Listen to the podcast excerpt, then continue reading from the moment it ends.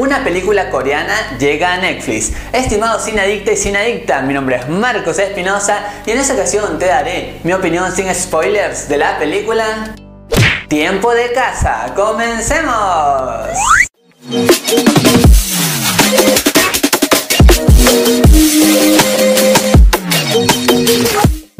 Y bienvenidos a todos a su canal Marco de Cine, su canal en donde te contamos qué tal están las películas y series del momento. Ahora sí, sin más que decirte, iniciamos nuestra crítica.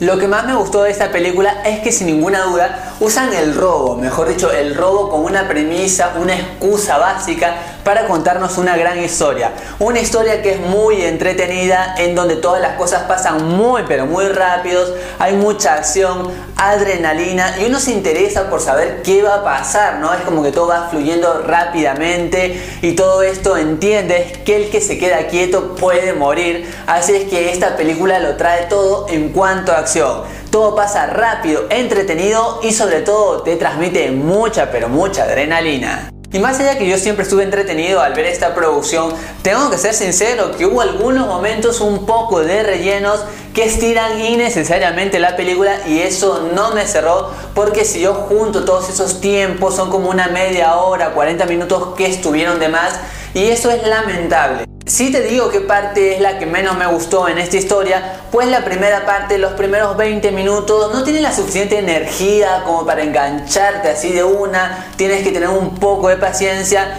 pero ya después de que vayan pasando minutos te vas dando cuenta que todo fluye muy rápido. Los villanos y la tensión, es verdad, hay algunas cosas que no tienen sentido del todo, muy convenientes para la trama y cosas que nadie haría en su sano juicio pero eso no me terminó de incomodar porque estaban bien combinadas y por ahí algún personaje podría terminar algo de una manera muy rápida, decide alargarlo y eso me agradó porque nos mostraban cosas emocionantes, más acción, más adrenalina y eso yo lo disfruté.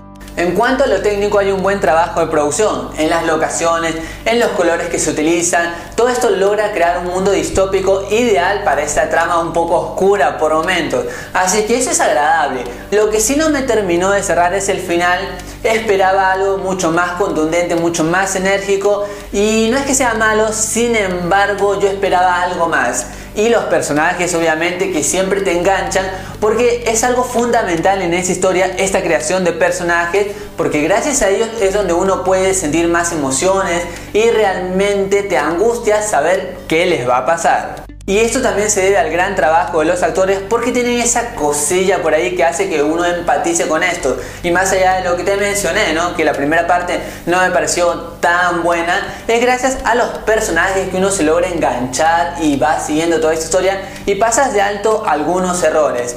Y ahora, obviamente, el final, los últimos 5 minutos me dejaron como que no sé, como una segunda historia que puede venir. Así que espero, si hay otra nueva película, se arreglen estos pequeños errores y sería algo memorable de ver.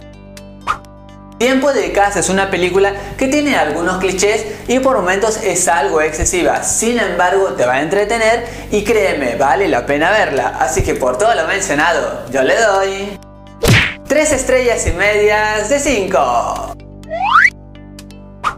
Y la pregunta de este video es, ¿cuál es tu película oriental favorita? A mí, por ejemplo, Hacia la Luz.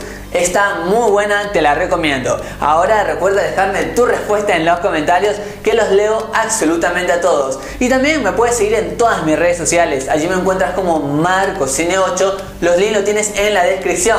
Así nos conocemos un poquito más. Si te gustó el video, dale un gran like. Suscríbete a este canal, así formas parte de este gran equipo. Compártelo con todos tus amigos, así nos ayudas a seguir creciendo y activa la campanita de notificaciones de YouTube, así te enteras cada vez que subo un nuevo video. Y algo que es muy importante es que recuerdes que esa es solo mi opinión y en el mundo del cine hay distintas miradas. Por eso, cuando hayas visto esta película, regresa al video y coméntame qué te pareció. Así intercambiamos opiniones de cine. Estimados adicto y sin adicta, yo soy Marcos Espinosa y conmigo será hasta otra ocasión. Goodbye.